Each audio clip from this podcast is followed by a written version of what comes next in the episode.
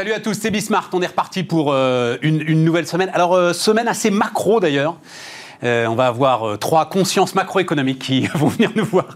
Jean-Charles Simon, Jean-Pierre Petit, que vous connaissez, puis Patrick Artus, que j'accueille toujours avec, avec grand plaisir. Bon, à chaque fois, on va poser la même question. C'est Jean-Charles qui m'a amené le, le, petit, le petit pitch qui va bien, la Movida mondiale. Movida, c'est le démarrage de l'Espagne en 86, la Movida. Hein, après, après, les années Franco, en fait, dès, le début de la démocratisation.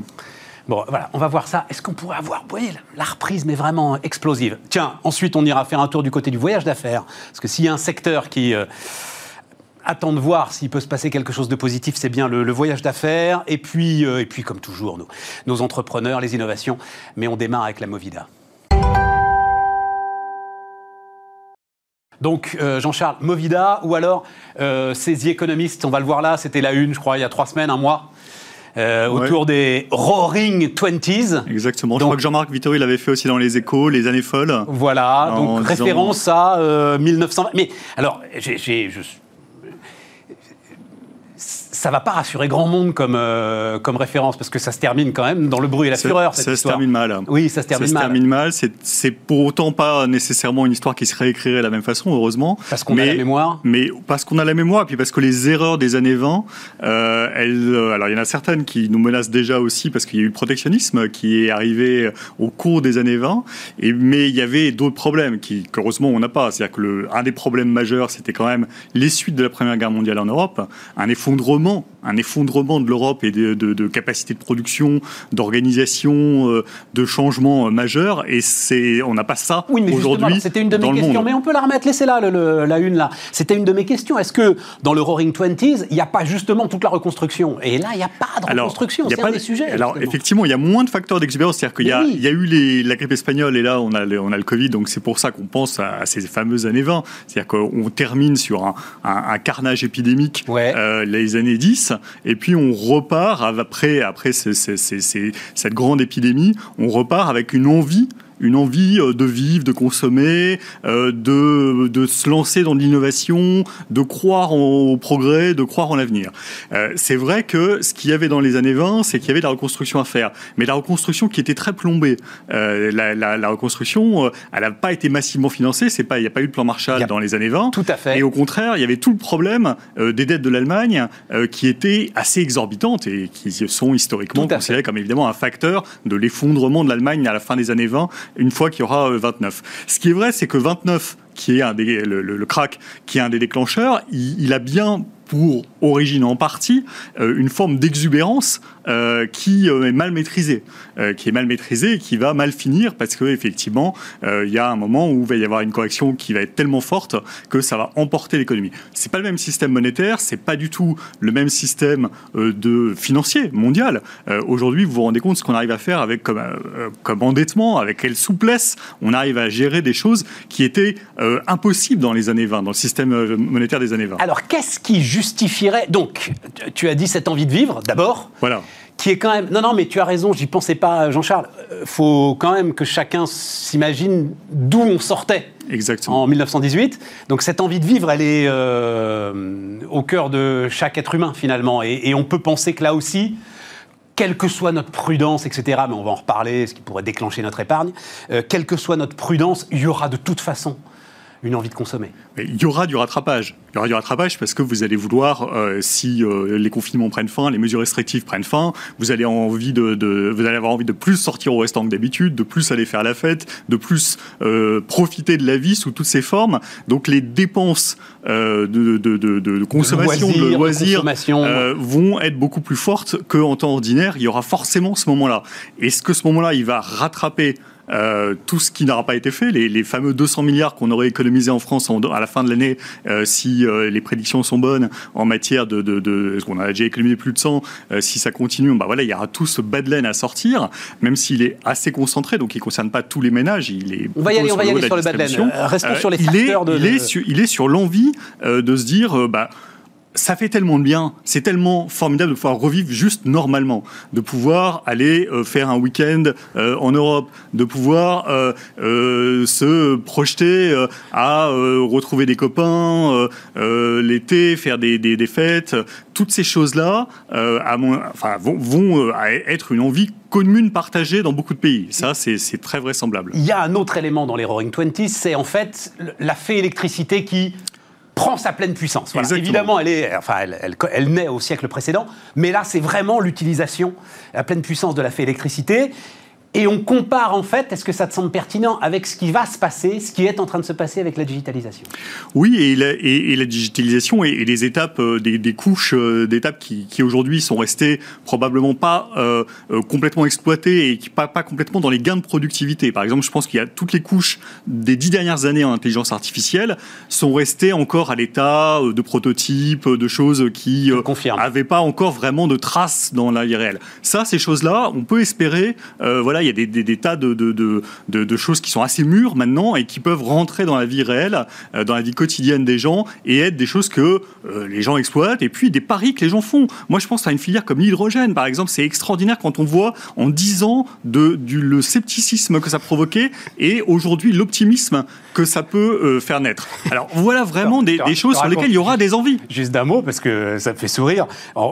je viens de dire à l'assistante avec laquelle je travaille et qui m'envoie des idées, arrête avec l'hydrogène, j'en peux plus. C'est-à-dire, en fait, la masse de boîtes en ce moment qui sont en train de nous dire je vais faire ça avec de l'hydrogène, ça avec de l'hydrogène, le bonbon à hydrogène, euh, le peigne à cheveux à hydrogène, enfin, tu as raison. Mais c'est un peu. Jean-Charles, tu faisais partie donc c'est une phrase.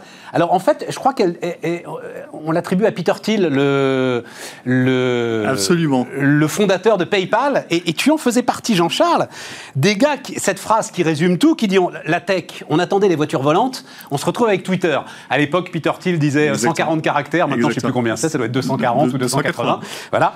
Mais donc ça veut dire que cet effet déceptif euh, de la tech, il y avait aussi le, comparatif avec l'eau courante hein, qui était excellent. Et qu'on a tous eu, euh, économistes, en regardant les chiffres de la productivité mondiale, de, la façon dont après chaque euh, récession, on repartait un peu plus bas en rythme de croissance. Donc on avait tous le sentiment qu'il y avait un problème, au sens où on était plutôt dans un ralentissement global et dans les fameuses perspectives de stagnation séculaire. Oui, Donc c'était ça, hein, le livre de Gordon et d'autres auteurs qui étaient à nous dire, bah, en fait, non, les progrès, ils sont, ils sont, ils sont impressionnants et, remarquables scientifiquement, mais ils n'apportent pas grand-chose économiquement. Ils n'ont pas un grand changement sur la productivité. Et au contraire, on se retrouve plus avec des limites. D'abord, on est tous en train de vieillir sur cette planète, euh, en âge moyen. Hein. Euh, même des pays jeunes sont, en train, sont aussi en début de vieillissement. Euh, et on a euh, les problèmes environnementaux qui, évidemment, apparaissent comme un mur, un mur d'enjeux de, de, et de défis qu'on a du mal à appréhender.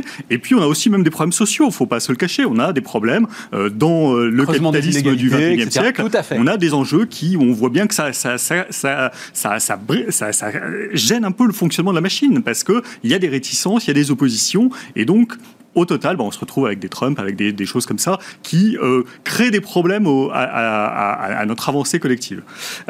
ça, c'était d'une thèse. Et puis il y avait l'autre thèse, notamment de gens comme McAfee et Brandon Hofson, qui étaient au contraire de dire attendez les gars, vous avez encore rien vu. Euh, vous avez encore rien vu, et justement l'hydrogène, l'ordinateur quantique, euh, la, voiture autonome, et tout ça et tout ça, et tout ça, ça va idée qu'en fait le, nos outils statistiques n'arrivent pas à mesurer les gains de productivité des nouvelles technologies, mais ils sont réels. Oui, et, on, le constate tous dans notre activité quotidienne. Oui, oui. Alors il y a beaucoup de gens qui disent, euh, en fait, euh, contrairement à ce que vous imaginez, vous êtes en fait en déflation, c'est-à-dire qu'il y a plus de croissance et, et, encore plus de déflation que vous l'imaginez, tellement il y a de qualité en plus qui vous est apportée. C'est-à-dire qu'en fait, la, la, la, la, différence considérable entre un téléphone de 2021 et un téléphone de 1995, elle n'est pas suffisamment pricée euh, aujourd'hui. Donc cet effet-là, et d'ailleurs les instituts statistiques hein, le reconnaissent, ils disent s'il y a vraiment un sujet de travail, c'est pas parce qu'on on, sous-estimerait l'inflation, c'est peut-être au contraire parce qu'on la surestimerait.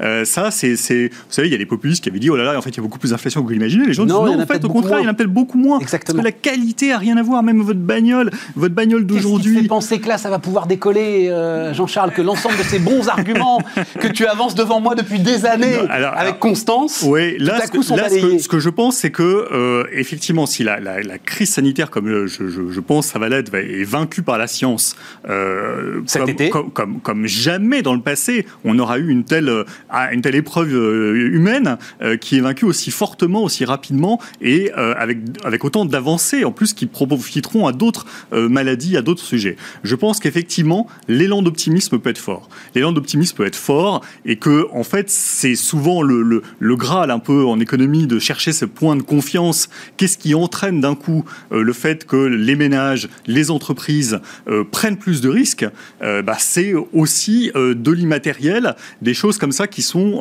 pas quantifiables et qui sont un état d'esprit d'un moment. Et donc, si c'est tout à fait possible que ça se passe autrement, bien sûr. Mais si s'il n'y a pas de, de grain de sable, s'il n'y a pas une crise internationale, un problème autre qui vient replomber l'ambiance et qui vient faire dire aux gens, bah ouais non, en fait, en fait, on euh, en fait, on s'en sort pas. Le, le, monde est plutôt dans une période de crise qu'une période d'euphorie.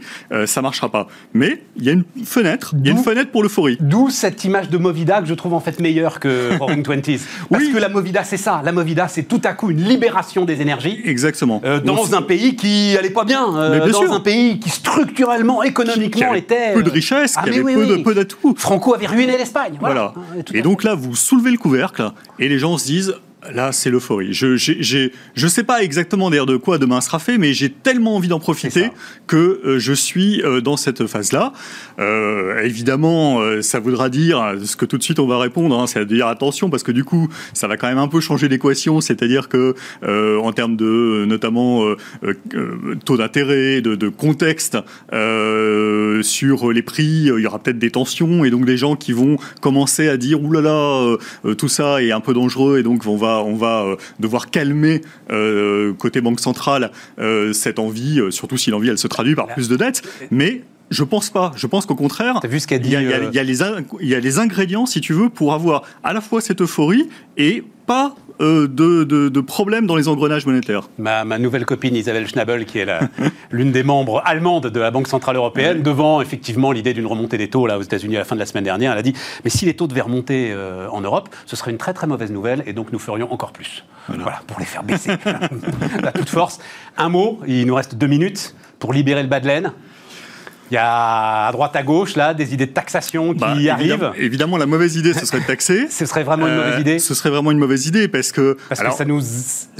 Il y aura un effet, en fait, euh, contraire. surtout si l'idée, c'est aller taxer euh, l'épargne actuelle temporaire comme ça. Bah, les 20% qui ont bénéficié oui, de. Si l'idée, si l'idée, c'est, et ça, c'est récurrent dans le débat politique, c'est de refaire un geste sur le 0,5% des plus fortunés qui ne serait pas un geste conjoncturel, qui serait un changement de politique on revient sur l'idée que euh, voilà, euh, il n'y a pas assez de taxation sur les, les très très fortunés ce sera encore autre chose. Mais si c'est une mesure qui touche les 2-3 déciles, ah là, ce serait complètement absurde parce que ces gens-là, au contraire, faut les laisser. Euh, c'est pas des gens qui vont euh, ne pas profiter. Je pense que c'est des gens qui, qui, qui, vont avoir une consommation exceptionnelle euh, si euh, l'horizon s'éclaircit. Si l'horizon s'éclaircit, ils savent que cette épargne de précaution, ils en ont pas un besoin clair. C'est souvent des gens qui sont euh, propriétaires, qui ont du patrimoine financier, qui euh, vont se retrouver avec cet excédent-là et qui vont en faire un usage, un usage très positif. D'accord, mais tu auras encore renforcé ce dont tu parlais tout à l'heure, c'est-à-dire ce, frottement terrible-là hein, qui mine le capitalisme autour des inégalités. Oui, mais c'est là où il faut imaginer, euh, et c'est là où peut-être que le plan euh, de relance tel qu'il est en France est sous-dimensionné par rapport à ce que euh, s'apprêtent à faire les Américains, c'est-à-dire, bah, on n'a clairement pas choisi la même dimension, c'est-à-dire qu'effectivement, il faudrait peut-être donner des chèques, c'est peut-être le moment d'aller donner des chèques à des gens qui ont le plus souffert de cette crise. Ah, et je trouve. Et oui, et je trouve qu'on est assez euh, assez radin là-dessus. Hein. Il y, a, il y aurait, c'est toi qui le dis. Mais oui, c'est moi qui le dis parce que il y a des moments qui sont exceptionnels. Ce moment-là, il n'a pas été, il pas été généré par une crise économique. Il n'y a pas eu un, un, quelque chose qui, qui déraillait dans le système parce que euh, il y avait du surinvestissement, des choses comme ça. Il n'y avait pas de problème économiquement début début 2020. Quand on se replace à, janvier 2020, euh, tout va bien. Voyez, tout est à peu près en ordre. La machine tourne, que ce soit aux États-Unis, que ce soit en Europe. Donc le problème, il est complètement exogène. Donc un problème complètement exogène, avoir une réponse qui elle-même est complètement particulière, je pense que ça a du sens. Jean-Charles Simon, notre euh, premier invité, ben, on va aller parler justement d'un secteur, alors pour le coup qui est euh, la tête dans le seau, le voyage d'affaires tout de suite. On continue les amis, on continue avec euh, Valérie Sasset. Bonjour Valérie. Bonjour. Directrice générale donc pour la France, pour la France, hein, Valérie de. Alors BCD Travel. Alors c'est intéressant d'ailleurs. Donc on va parler du voyage d'affaires. Là, là, on parlait de Movida mondiale, cette idée. Beaucoup d'économistes ont dans cette idée quand même d'une reprise qui va être explosive, extraordinaire. Voilà. Ouais. c'est bien, ils ont raison. ils ont raison. Non, mais c'est ça le truc, euh, mais on va y aller, c'est que même une reprise extraordinaire, en fait, quand on se creuse la tête, on se dit où est-ce qu'il peut y avoir un changement structurel? C'est un peu sur vous que ça tombe quand même, euh, Valérie. Oui. C'est ça le truc, c'est enfin, c'est-à-dire, on, a l'impression. Mais alors, c'est intéressant parce que. Euh, mais alors, attendez, reprenons les choses dans l'ordre parce que là, je pars dans tous les sens. D'abord, BCD Travel. Il y a quelque chose qui est intéressant quand même avec le voyage d'affaires. Finalement, c'est à part, mais alors vous me dites, on dit plus Carlson Wagon-Lit, à part Carlson Wagon-Lit, qu'à mon avis à peu près tout le monde connaît, en fait, c'est pas vraiment des marques commerciales. C'est-à-dire que euh, nous qui sommes quelque part vos clients, on n'est pas vos clients parce que vous passez par l'intermédiaire des entreprises c'est que du B2B en fait le voyage d'affaires, c'est ça Exactement, c'est du B2B. Donc les grandes entreprises, les grands acheteurs des entreprises nous connaissent tous généralement. Alors on dit plus Carlson, on dit CWT. Ouais, CWT, voilà. et on dit toujours BCD Travel. Et, on dit toujours BCD Travel. Toujours, oui. oui, Vous êtes néerlandais. Hein alors, groupe néerlandais, 100% euh, privé, appartenant à une famille néerlandaise qui a construit cette, euh, cette entreprise, magnifique entreprise, depuis euh, plus de 25 ans. Premier européen ah, premier euh, européen, un des trois grands mondiaux. Donc c'est ça, c'est vous m'aviez dit American Express, enfin qui s'appelle plus American Express. Non, qui s'appelle GBT, je crois. Moi aussi, des fois, je suis un peu perdu. c'est ça. Mais c'est pas. J'y pensais pas en fait. C'est en voyant tous ces noms, c'est pas un frein supplémentaire aux efforts que vous allez faire forcément pour essayer de, relancer le, dynamisme de votre activité. Les noms qui changent? Mais Non, non, le fait qu'à aucun moment, moi, euh, consommateur potentiel de voyage d'affaires, j'ai un référentiel en fait, ou une marque à laquelle je sois attaché, euh, non, je ne crois pas. la décision ne se fait pas au niveau des voyageurs aujourd'hui dans les entreprises. Le voyageur compte beaucoup, mais c'est les, décisionnaires, ce sont plutôt euh, les acheteurs, euh, les directeurs financiers. c'est du business, comme son nom l'indique. Hein. Donc, on, c'est des contrats minimum trois ans qui, souvent durent très longtemps parce que c'est pas rien mettre en place une agence de voyage à faire. Donc, non, c'est pas très grave en soi de pas être connu par le grand public. Et, ce groupe donc néerlandais, enfin, on peut, il y a une on peut avoir une idée du chiffre d'affaires, euh, groupe familial enfin les... Impossible. Alors d'abord, on est, on est un peu euh, frileux sur euh, la ah communication des chiffres, mais depuis cette crise... Non, mais avant, avant, avant. Oh, c'est plusieurs milliards de... plusieurs dizaines de milliards Oui, mais de, budget, voyage qu'on gère. Alors le chiffre d'affaires, pour le voyage d'affaires, c'est aussi très compliqué. Hein, c'est comme les distributeurs, ça. Voilà, c'est comptablement, c'est le, cumul de tout un tas de choses. Donc c'est plusieurs, on, gère plusieurs milliards de de voyage d'affaires, oui. Et l'État néerlandais est venu à... Parce que l'État néerlandais, il est quand même... Euh, oui. À notre secours. Il est hard. Il est venu au secours de, BCD euh, On ne lui a pas demandé. Ah ouais. On lui a pas demandé euh, directement. En fait, on, profite, comme tout le monde, hein, des, des, aides de l'État par rapport à, à, notre secteur, qui est un secteur dit sinistré. Euh, c'est le cas dans tous les pays euh, du monde. Donc, selon les règles et les lois du travail de certains pays, on bénéficie de, ces subventions, de ces aides, qui, grâce à ces aides, euh, on, passe, on essaye de passer le cap. mais jusqu'alors, c'est seulement de, ça dont on a bénéficié. Et alors, donc vous me disiez, devant ça, vous avez aucune idée en fait de ce que va être votre niveau d'activité Non. Voilà, on se pose deux questions en fait partout dans le monde. C'est quand est-ce que ça va redémarrer? Parce que ça n'a pas redémarré hein, du tout. Et euh, qu'est-ce qu'il reste finalement? Voilà, qu'est-ce qu'il reste? Personne ne croit que nous allons retrouver le niveau euh, d'avant la crise. Non, c'est peut-être les compagnies aériennes le croient, mais en tout cas pas dans le voyage d'affaires. On pense qu'il y a un pan de l'activité qui a disparu au profit euh, des, meetings virtuels, ce qu'on fait tous. et puis le reste va revenir, mais quand? On ne sait pas. Vous l'écriviez en fait euh, dès 2017 vous le sentiez. J'ai retrouvé un. C'est la mémoire d'Internet, ça, c'est un truc. Hein, formidable ou très dangereux. non, non, vous allez voir. Non, non. Mais non, vous aviez tout compris. Parce qu'en fait, vous disiez, euh, on est devant cinq bouleversements. Mm-hmm. Vous voyez sans doute à quel papier je veux faire euh, allusion, c'est très intéressant. Alors d'abord, évidemment, on était là-dedans, tous les bouleversements technologiques, c'est-à-dire le voyage d'affaires branché directement mhm. sur mon organizer, sur mon calendrier, mhm. etc. Et tout. On y est. Et, ce que vous décrivez, enfin on y est, on n'y est pas toujours, hein, pardon. certains y sont. Certains y sont, voilà, c'est ça. Non, je pense que ça dépend autant de l'infrastructure technique de BCD, c'est-à-dire du voyagiste, que de l'infrastructure de l'entreprise. Oui, et du, voyageur. Et du voyageur. Qui est, euh, qui est euh, qui ne l'est pas. Mais euh, donc, euh, alors, un truc, on va reparler ça après, mais surtout, vous disiez, en fait, il va falloir. Donc, on va vers un voyage responsable, savoir à quoi mon voyage va servir et s'il est vraiment indispensable. Mhm. En fait, vous saviez que c'était devant vous, ça. Alors, on ne savait pas qu'il y aurait cette, euh, cette pandémie, mais finalement, ça a explosé, entre guillemets, grâce à ça. Même c'est un peu dur de dire grâce dans, dans, le sujet. Mais oui, il y avait tellement avant cette crise des, voyages pour tout et pour rien, c'était hallucinant. Déjà depuis quelques années chez BCD, on, essayait de vendre un peu à nos clients euh, de voyager responsable en disant est-ce que vous êtes sûr euh, que vous devez voyager? Alors c'était complètement contre-productif. Hein. Oui, c'était un peu étonnant, un peu euh, provocateur, mais on, finalement on a eu raison. On, avait des un peu des, on avait une vision de, ce qui allait, ce qui allait pas et ce qui allait se passer. Et voilà. Donc là, c'est quoi? Moi, quand je discute avec, euh, bah ici, hein, on discute avec des cadres dirigeants, eux, ils disent euh, divisé par deux. À oh non, je pense que c'est euh, bien plus que ça. Ah bien plus que ça. Dans un premier temps, nous, on voit les choses. Eux, ils voient leur voyage divisé par deux. Non, ça va être beaucoup plus que ça. Bah, c'est beaucoup plus que ça. Oui, aujourd'hui. Ah bah oui, mais aujourd'hui, bien sûr. Bah vous êtes obligé de faire un test le PCR à l'aller, on, on a à, un moment, un moment, on va en sortir. Quand même. Nous avons un peu de recul. Hein. On a eu d'autres crises dans le passé. On a eu le SRAS, la grippe aviaire, etc. Et le temps, on a eu, euh, on a eu le, les attentats aux États-Unis. Le temps que le niveau de déplacement revienne au niveau où il était avant une grosse crise telle que je viens de, de les nommer, il a fallu deux ans à chaque fois, le temps que ça remonte. Ici, c'est tellement, mais incroyable, tellement majeur que euh, c'est ce que je vous dis. Je pense que jamais nous ne retrouverons le niveau d'avant parce que d'office, on, a pris d'autres habitudes. Moi, je vous dis divisé par deux. Le niveau divisé par deux. Votre activité divisée par deux.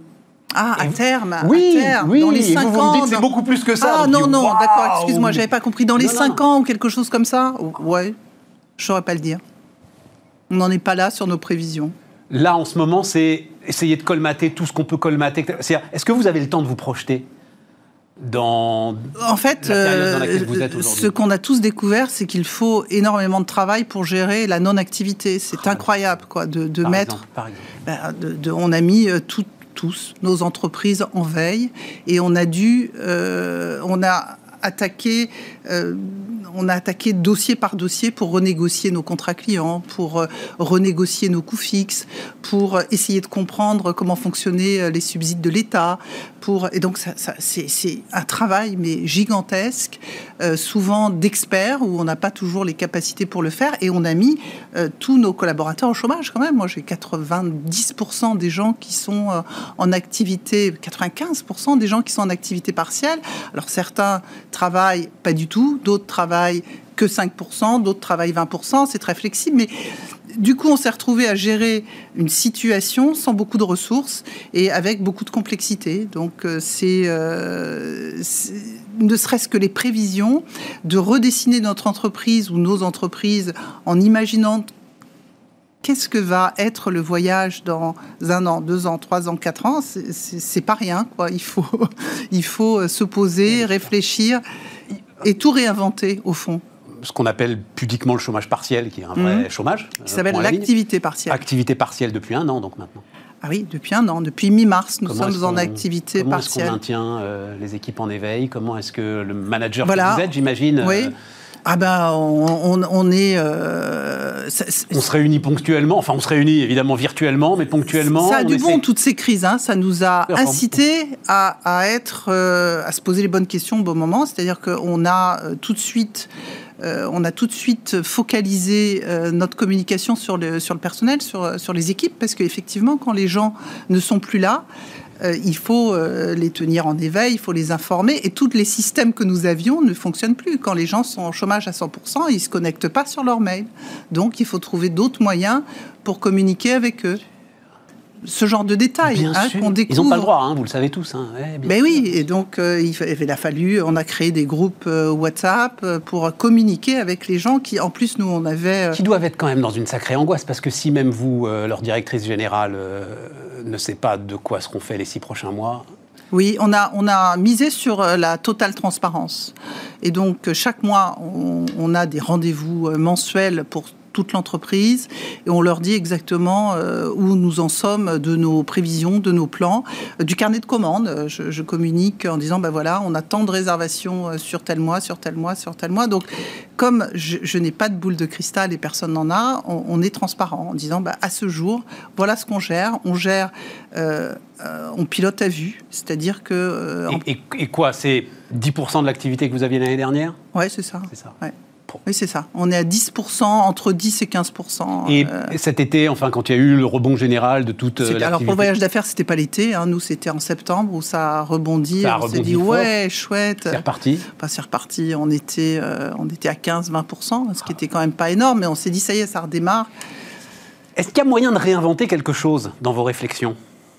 Est-ce que vous vous dites, euh, donc, à quoi mon voyage va servir s'il est vraiment indispensable? Ok, et au-delà, comment est-ce que moi je peux redonner envie? Enfin, vous, en l'occurrence. Oui, ben, on, est, euh, on, a travaillé principalement sur euh, deux axes. Un, informer euh, les sociétés, les voyageurs de, tout ce qui est relatif aux, mesures sanitaires, parce que c'est bien beau de vouloir voyager, mais encore faut-il pouvoir donner une information qui soit à jour et qui aide au voyage, parce que vous avez vu. Hein, Ce qui est en soi un énorme boulot, j'imagine. Enfin, ça doit être un truc On, a créé des bases de données énormes avec des sources de partout pour essayer d'avoir une, information euh, qui soit mise à jour euh, à la seconde presque, pour que nos agents et nos voyageurs puissent euh, savoir si demain je vais en Allemagne, bah, je passe pas par la Moselle, par exemple, ou je vais passer par, par ailleurs. Donc, un, l'information, ça a été le, le, le, projet principal qui a été mis tout de suite en place. Deux, comment on aide les entreprises nos parce qu'ils savent encore moins que nous, hein, finalement, les entreprises, quand est-ce qu'ils vont redémarrer et comment ça va se passer pour les entreprises. Nous gérons principalement des très grosses entreprises. Et donc, c'est aussi l'inconnu pour eux. Donc, les aider à, mettre en place des, des, solutions ou des programmes de ce qu'on appelle en bon français euh, back to travel.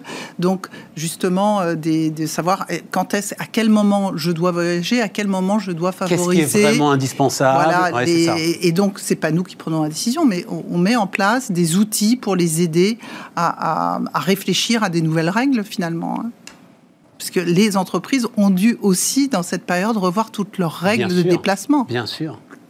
C'est passionnant, vous êtes obligé pour euh, vous êtes obligé vous-même finalement d'organiser la destruction d'une partie de votre activité. Oui, mais on l'avait, euh, comme vous l'avez lu, on l'avait déjà. Euh, on ne voit pas ça comme ça. On ne pense pas qu'il s'agisse de, de, détruire une partie de notre activité. Il s'agit d'être d'être moteur dans les grandes tendances, parce qu'on imagine, on pense que nous sommes les spécialistes des déplacements professionnels, qu'ils soient physiques pas physique. Donc, euh, c'est notre job à nous de donner les grandes tendances et de préparer nos clients et nos, entreprises à, être à la pointe euh, des nouvelles euh, façons de, faire du business, puisque c'est de ça qu'on parle. Hein. Et, et, de parce que c'est en fait vos énormes bases de données sur la santé qui me font réfléchir à ça. À un moment où l'injonction environnementale dépasse toutes les autres, finalement, vous allez être aussi expert du mode de déplacement qui sera. Mais on, oui, mais ça, ça va être un levier finalement très très important. Ah, mais on reporte déjà depuis fort longtemps sur euh, les empreintes euh, carbone de tout déplacement. Oui, mais ce que je veux dire, c'est que ça peut vous ouvrir de nouveaux marchés, c'est-à-dire, euh, vous dites de grandes entreprises, mais justement l'entreprise un peu moins grande, qui n'avait pas forcément recours ah, oui. aux services peut-être qu'elle va trouver un intérêt aujourd'hui. Pour la santé, la sécurité, c'était déjà fondamental. C'est-à-dire que nous sommes les TMC, ce qu'on appelle, on est les seuls à pouvoir assurer euh, aux entreprises le duty of care. C'est-à-dire que quand vous réservez par l'intermédiaire d'une agence comme la nôtre, on sait exactement où vous êtes et on peut euh, à tout moment euh, donner l'information au RH, au DG, etc.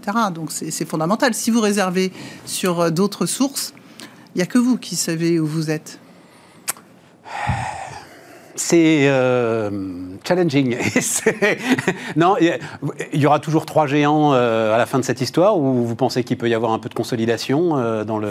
On les attend depuis quelques temps. On se dit alors quand est-ce que Google va rentrer dans ce... Dans ce ah non, je pensais plus à Carlson par exemple qui à un moment ah, dit on n'y arrive ah, pas. Moi j'ai un naturel plus positif que vous.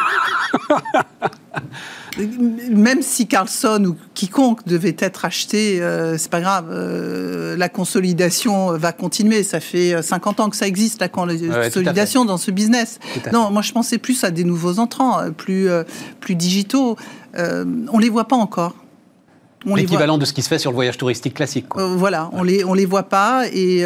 Non, mais vous venez de m'expliquer pourquoi. Hmm la technicité que Mais parce que déjà, vous mettez en avant nous permet de comprendre pourquoi c'est On est très très bon, on a beaucoup d'expérience et il n'y a pas que ça.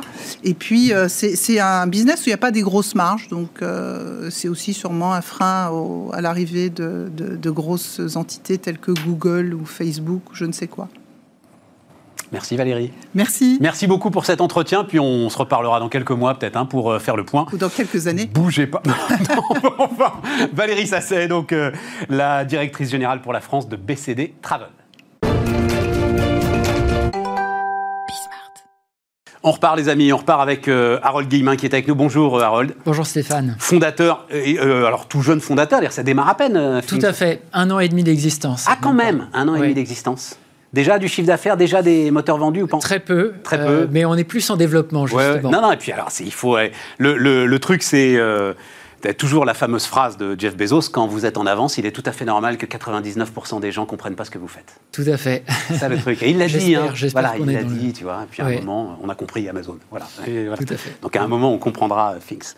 On va parler de deux choses. D'abord, on va parler euh, du nautisme, des bateaux, etc. Et puis on va parler peut-être parce que je crois que c'est quelque chose qui te passionne de manière particulière du biomimétisme et de la façon dont euh, en fait la nature peut nous apprendre énormément pour relever un certain nombre des défis, alors défis industriels qui sont en fait des défis environnementaux devant euh, lesquels nous sommes. Mais euh, le premier truc, donc tu fais un moteur de bateau et tu fais un moteur de bateau à nageoire. Tout à fait. on va le voir. Vas-y, tu vas raconter. Et puis, euh, non, non, alors il ne faut pas que tu regardes le film. Parce que sinon, tu parles plus dans le micro. euh, tu le connais. voilà. Donc, on va voir ce que c'est et tu, tu, vas nous, tu vas nous raconter. Eh bien, tout à fait. Chez Phoenix, on remplace l'hélice des bateaux par une membrane. Une membrane qui ondule comme une nageoire de poisson et qui permet trois gros avantages. une économie d'énergie, parce qu'on ne mixe pas un fluide, on le propulse en ligne droite sur cette membrane. Regarde, on le voit là une sécurité maximale parce qu'on n'a pas d'hélice. Il n'y a aucune pièce en rotation, donc il n'y a aucun risque de blessure et de se, de se couper finalement. Et puis un entretien réduit puisque vous avez beaucoup moins de pièces, pas de vilebrequin, pas de réducteur, donc on réduit les risques liés à ces pièces euh, mécaniques. Cette nageoire, elle a une drôle de forme, c'est celle-ci. C'est une membrane en, forme de disque qui ondule de la périphérie vers le centre. Et en fait, Donc là, on voit une coupe de cette nageoire, c'est ça On voit une coupe de ce disque-là. Tout à fait en fait, l'onde qui se propage de la périphérie vers le centre aspire le fluide et propulse le bateau euh, sans aucune pièce en, rotation. C'est une technologie biomimétique. En fait, on s'inspire de la nature, du poisson, des mammifères marins. Ah, c'est ça, on le voit exactement. Pour propulser un bateau. Alors, euh, ça marche à l'électricité? Tout à fait. 100% électrique. 100% électrique. Mm. Donc, euh, il n'y a pas d'essence, mais il n'y a pas d'huile non plus. Enfin, tous ceux qui euh, connaissent un peu les moteurs de bateau. Non, on n'a pas de réservoir d'huile, d'essence, on n'a pas de filtre, pas de. Euh, euh, toutes ces pièces liées finalement au thermique, au moteur thermique, parce que c'est un moteur 100% électrique. Et, comme tu enfin, oui, il n'y a pas seulement l'électrique, mais comme tu le dis, la, nageoire et donc fait qu'il n'y a pas de pièces mécaniques à l'intérieur. Qu'est-ce qu'on voit là qui, euh, qui s'allume et tout? C'est l'électroaimant. En fait, c'est voilà, l'électricité qui va passer dans des bobines pour euh, faire vibrer des aimants qui vont à leur tour faire vibrer cette membrane. En fait, cette, cette, membrane vibre, ne tourne pas, et c'est la vibration qui crée la, propulsion. Et évidemment, on peut accélérer.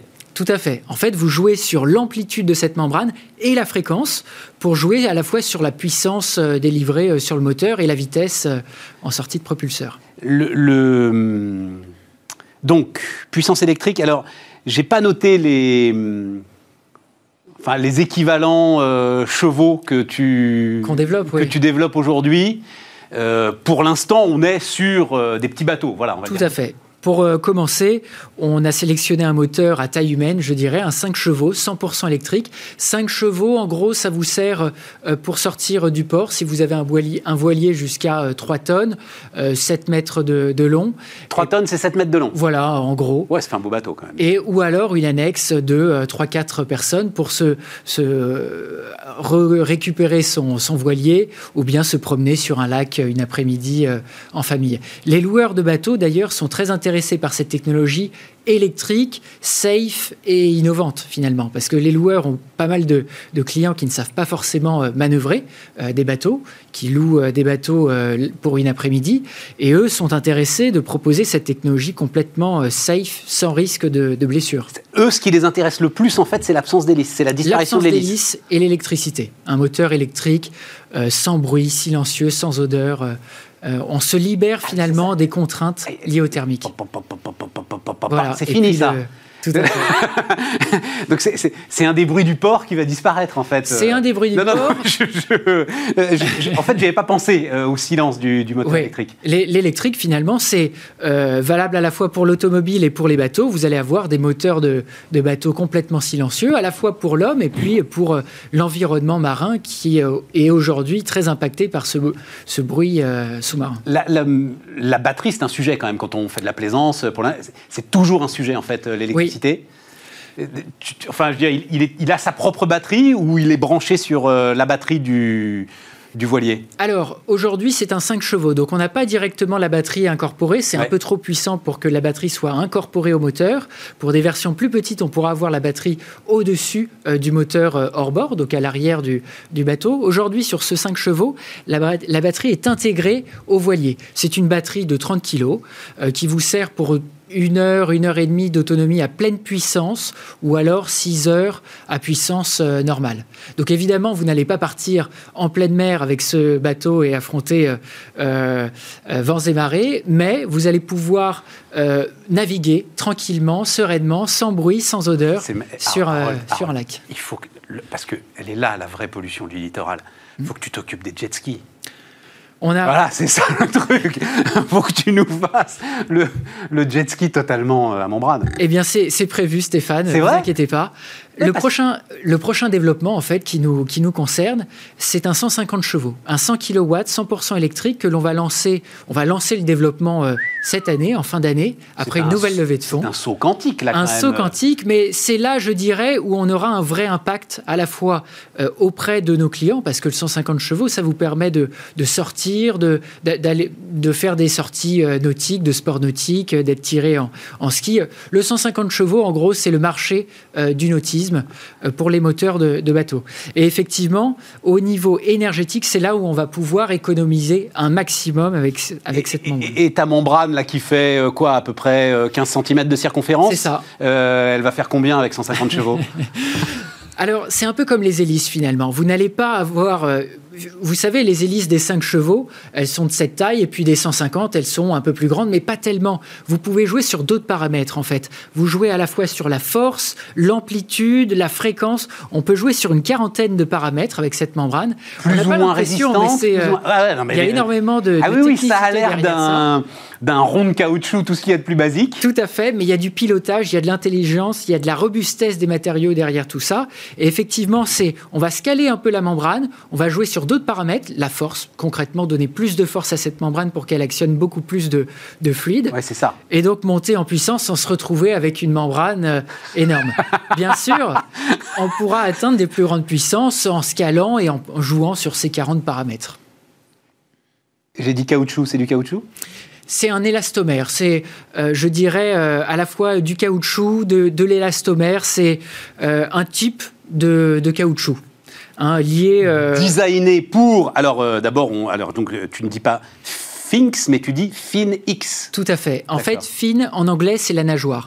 On voulait quelque chose qui rappelle notre technologie, la, la nageoire, et puis le côté euh, sport et moderne avec le, avec le X. Côté polytechnique aussi, quand même. Un peu. Hein, un peu. Alors, j'ai pas fait polytechnique, mais. Non, mais on est dedans. Et donc, ce, ce, ce polymère-là, il a été designé par Finks ou euh, tu l'as trouvé sur le marché? Alors, cette technologie vient des pompes industrielles et médicales. Moi, j'ai travaillé 5 ans sur cette technologie dans les pompes industrielles avec l'inventeur de cette technologie et également mon père.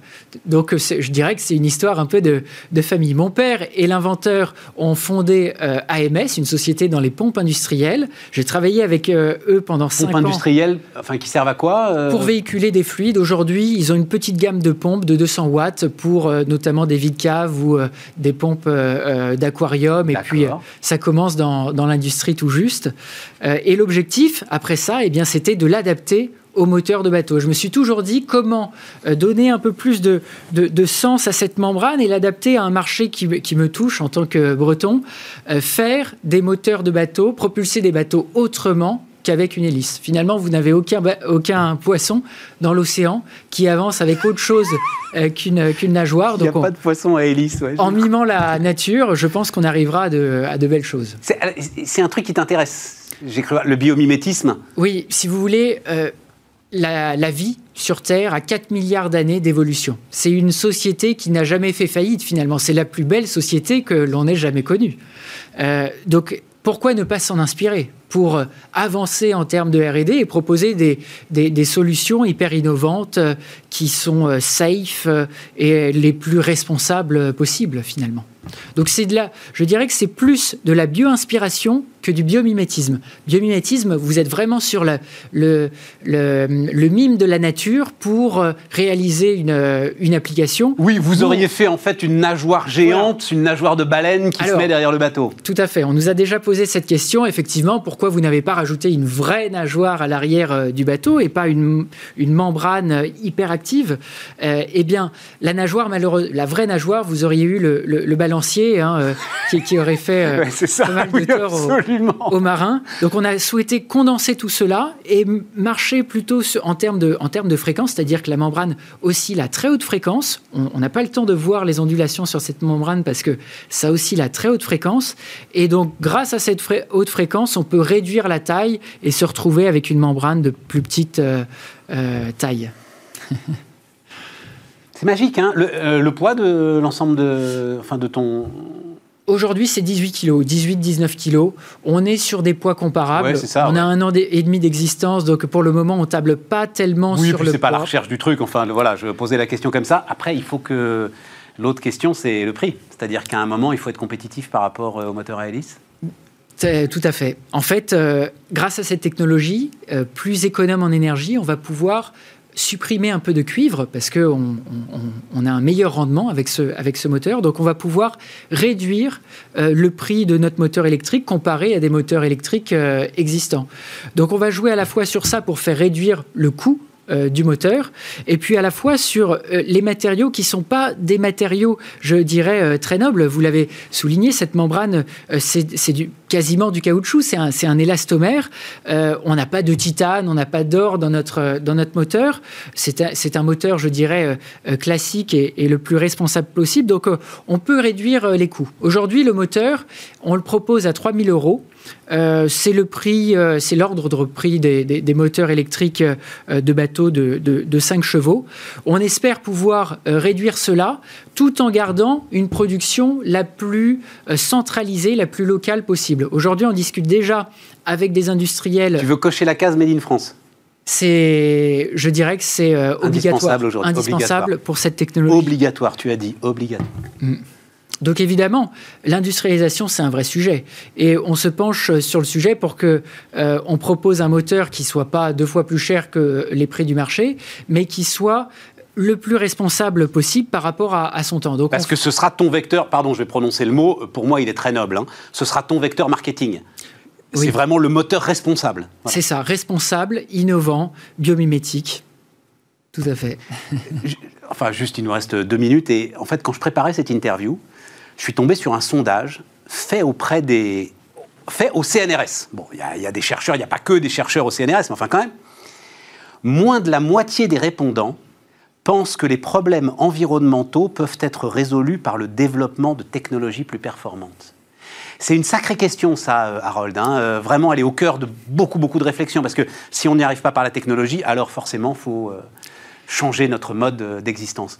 Tu penses, toi, qu'on peut y arriver Je pense que ça sera un tout. Il y aura à la fois les technologies qui vont nous aider d'aller dans le, dans le bon sens, et puis euh, on, sera obligé de passer par une certaine euh, décroissance pour moins consommer, peut-être mieux consommer. Euh, ça serait à rien qu'on finalement commercialise un moteur de bateau qui soit utilisé cinq fois sur dix ans, alors qu'on peut le confier à des personnes qui vont l'utiliser plus. On réfléchit à différents business models pour proposer des, des moteurs qui sont, je dirais, euh, euh, bons pour à la fois, euh, je dirais, pas trop impactants pour, pour l'environnement et bons pour, pour l'homme qui permettent... Mais donc ça veut dire que tu réfléchis aussi à une méthode de commercialisation, par exemple, qui fera que le moteur, on pourra l'utiliser pendant un mois, deux mois, et puis ensuite... Parce que c'est vrai qu'avec moins de mécanique, euh, moins d'entretien, euh, il y a sans doute un peu plus de robustesse. Oui, et pourquoi pas, euh, je dirais, limiter la production pour à la fois nous orienter vers des clients qui ont vraiment besoin de ce moteur, plutôt que tout est tout est possible aujourd'hui. On est au début du projet et effectivement tout est à étudier, mais personnellement, je n'ai pas envie de dédier cette membrane à des applications qui euh, seraient nonsense finalement euh, pour l'homme et pour le siècle à venir. Donc le, siècle. Donc, le jet ski. Euh, Attendez, ça ne veut pas dire abandonner tous les loisirs. ça ne veut pas dire abandonner tous les loisirs. Non, non, mais je t'entends. Mais un jet ski électrique, c'est déjà beaucoup mieux que le thermique. maintenant, peut-être c'est ça, innover, innover euh, ensemble. Les entrepreneurs de ce 21e siècle ne réfléchissent plus comme les entrepreneurs du 20e siècle. Et je suis ravi d'en être le témoin sur ce plateau. Voilà. Merci Stéphane. Mais nous sommes également soutenus, si je peux me permettre. Oh bah vas-y, mais vite alors. Oui, Loïc Perron, le grand navigateur. Ah oui, j'ai vu ça, oui. Notre parrain qui Mais ça m'intéresse moins que les ingénieurs.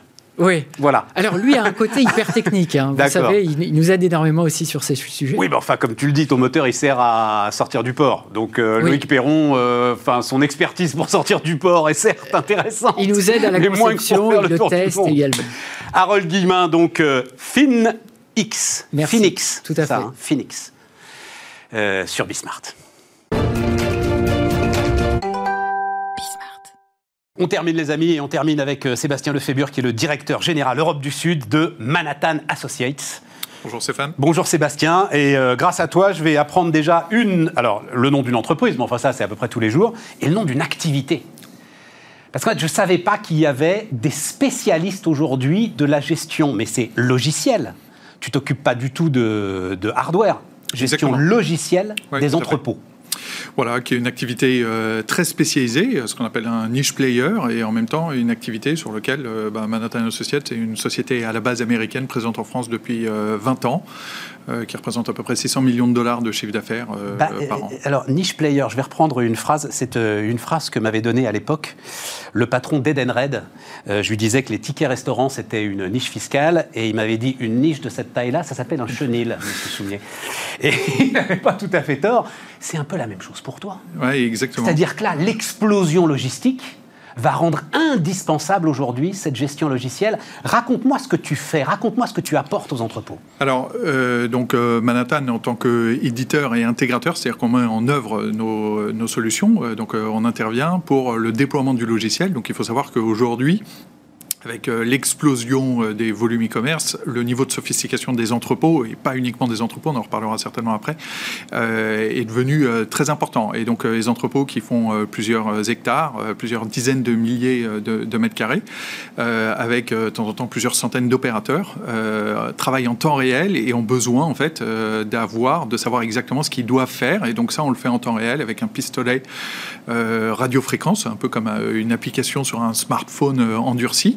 Qui va permettre de guider en fait les opérateurs dans l'entrepôt et d'optimiser ça. Comment ça, comment ça, comment ça, guider les opérateurs dans l'entrepôt? Eh ben, et on leur affiche, on leur affiche en disant il faut aller à tel endroit dans l'entrepôt pour faire un prélèvement. Donc ils ont un petit device, c'est ce que tu appelles un pistolet, toi. Mais pourquoi un pistolet Parce qu'à la base, ça a une forme, ça, a évolué, mais c'est pour bien le tenir. Pour bien le tenir, voilà, d'accord, pour que ça gêne pas. Et en fait, ils ont une carte, quoi, et ils suivent la carte. Et donc, donc ils ont une série d'instructions. On leur demande d'aller à certains endroits dans l'entrepôt pour euh, faire un prélèvement, faire un réapprovisionnement, c'est-à-dire euh, prendre une palette et venir la mettre à un endroit. On va venir faire du, prélèvement euh, à la pièce. Parce qu'il y a la gestion immédiate et puis il y a la préparation en fait indispensable de la gestion, j'allais dire du lendemain, mais même de l'heure qui va ah, suivre ou des deux heures qui vont suivre. Voilà. Alors historiquement l'entrepôt c'est ça, c'est-à-dire qu'on est sur un horizon de temps euh, qui euh, permet en fait de déclencher des opérations avec peut-être une journée à l'avance. Voilà mon activité du lendemain. Donc relativement simple. Hein. on, planifie l'activité, puis il y a quelques aléas qu'il faut gérer, mais euh, plus on, mieux on planifie, plus ça se passe bien. et maintenant, un entrepôt, il a bien évidemment évidemment du, réassort de boutiques à faire, c'est-à-dire euh, les ventes de la veille, par exemple. Donc ça, c'est une activité assez traditionnelle. Mais il va y avoir euh, des commandes e-commerce qui tombent, et certaines qui doivent partir sous 24 heures, certaines sous 2 heures. Et donc, en fait, il est bombardé en temps réel de sollicitations. Euh, et donc, avec des équipements industriels, de plus en plus de robots qui permettent en fait de préparer des commandes ou d'intervenir sur un flux de préparation. Et donc, on est en train de gérer une usine à colis euh. Mais une usine à colis, mais c'est encore plus compliqué que ça parce que c'est une usine à colis personnalisée. Alors, comme tu l'as dit, entre celui qui a payé pour avoir sa livraison dans les deux heures et celui qui euh, peut attendre quelques jours. Alors, euh, ça va plus loin. Le rôle de l'entrepôt aujourd'hui, c'est aussi euh, des étapes de personnalisation avancée ou différenciée. C'est-à-dire que certaines étapes de personnalisation qui pouvaient rester, par exemple, au niveau de la boutique au dernier moment, je ne sais pas, un gravage, un étiquetage particulier, ben, on va chercher en fait à remonter ces opérations dans les entrepôts de façon à les mettre à un endroit où on peut avoir une. Ça va être plus ergonomique, plus rapide, plus de volume aussi, voilà, ou une seule machine plutôt qu'en mettre une dans, chaque, euh, dans chaque boutique, par exemple. Donc, donc l'entrepôt a ces euh, capacités-là. Alors, donc, on imagine ça, euh, les entrepôts qui traitent plusieurs centaines de milliers de lignes de commande par jour. plusieurs centaines d'opérateurs. Plusieurs centaines de milliers de lignes de commande par jour. Exactement. plusieurs opérateurs, centaines d'opérateurs, sur des grosses surfaces, bah, ça donne un terrain de jeu phénoménal en termes d'optimisation. Et euh, avec l'introduction en plus de nouvelles technologies, euh, plus la robotisation avec laquelle on vient s'intégrer, parce que vous l'avez signalé, en fait, on est complètement agnostique en fait euh, au choix de robotisation, de mécanisation, et donc nous, on vient se connecter avec, les, différents, les différents équipements choisis par nos clients. Et tout le monde joue le jeu, c'est-à-dire il n'y a pas, j'en sais rien, un fabricant de robots qui se dit, hum, tiens, il y a quand même de la marge intéressante à se faire sur le, le boulot de Manhattan, et je vais peut-être essayer de remonter un peu dans la chaîne de valeur. Si, il peut y en avoir certains qui euh, ont ce positionnement-là, mais euh, l'intérêt, c'est quand même, euh, déjà, c'est assez rare qu'il y ait un seul centre de traitement de commandes. et puis, en fait, les investissements au niveau des chaînes de distribution en fait, des clients font que on va se retrouver dans, à certains moments à avoir des entrepôts qui, qui ont un fort niveau de robotisation, d'autres moyens, d'autres euh, très faible. Euh, et donc, en fait, il faut jouer avec ces variables d'ajustement, juste basées sur l'activité. C'est-à-dire que euh, là où une activité, en fait, tous les ans, elle, elle grossissait, elle, s'accroissait de quelques pourcents d'une année sur l'autre, mais on pouvait répliquer en fait des modèles de prévision. Tout ça a complètement volé en éclats, encore plus avec la crise de l'année dernière, parce qu'il y a eu un changement fondamental des volumes entre ce qui était consommé en boutique et le e-commerce. Donc tous les modèles ont volé en éclats. Et donc, on est sur des modèles de, d'agilité et de réactivité euh, quasi immédiate. Donc, dans ce cadre-là, ce que les distributeurs aussi ont fait, ceux qui ont des boutiques sur lesquelles ils peuvent venir s'appuyer, c'est qu'ils ont commencé à jouer avec euh, bah, saturer les entrepôts et en même temps tenir compte du statut des boutiques. Peut-être qu'elles sont dans des zones dans lesquelles euh, on peut avoir des employés en magasin, mais ils ne peuvent pas en fait accueillir de public. et donc, dans ce cas-là, on leur fait faire de la préparation de commandes pour des commandes e-commerce plutôt que les avoir au niveau de l'entrepôt. Ou bien l'entrepôt est fermé parce qu'il se retrouve dans une zone qui est une zone de cluster. Euh, et donc euh, automatiquement, je viens m'appuyer sur le réseau magasin pour continuer à faire du e-commerce parce qu'on est sur un niveau de satisfaction client. Donc chez Manhattan, on gère en fait ces, trois piliers-là. Le, pilier qui est la promesse en temps réel, c'est-à-dire connecté en fait au site web et qui va permettre de dire euh, quand on met les articles dans un panier, en disant OK, basé sur les caractéristiques du panier, voilà euh, est-ce qu'on va venir le sourcer sur cet entrepôt ou par exemple sur cette boutique qui a euh, les trois articles en stock? Euh, Et on est plus proche du client, on peut lui, comme ça lui permettre de venir faire un retrait en deux heures.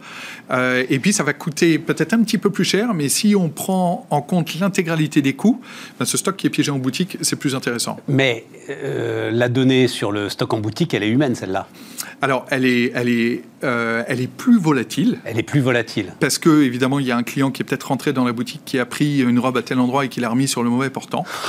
Euh, mais euh, bah, on, vient, on vient gérer en fait aussi ces tu sais, euh, ça différents. Fait film.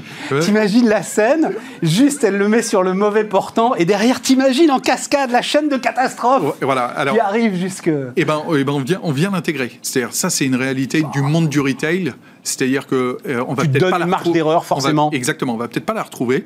Donc c'est pas grave.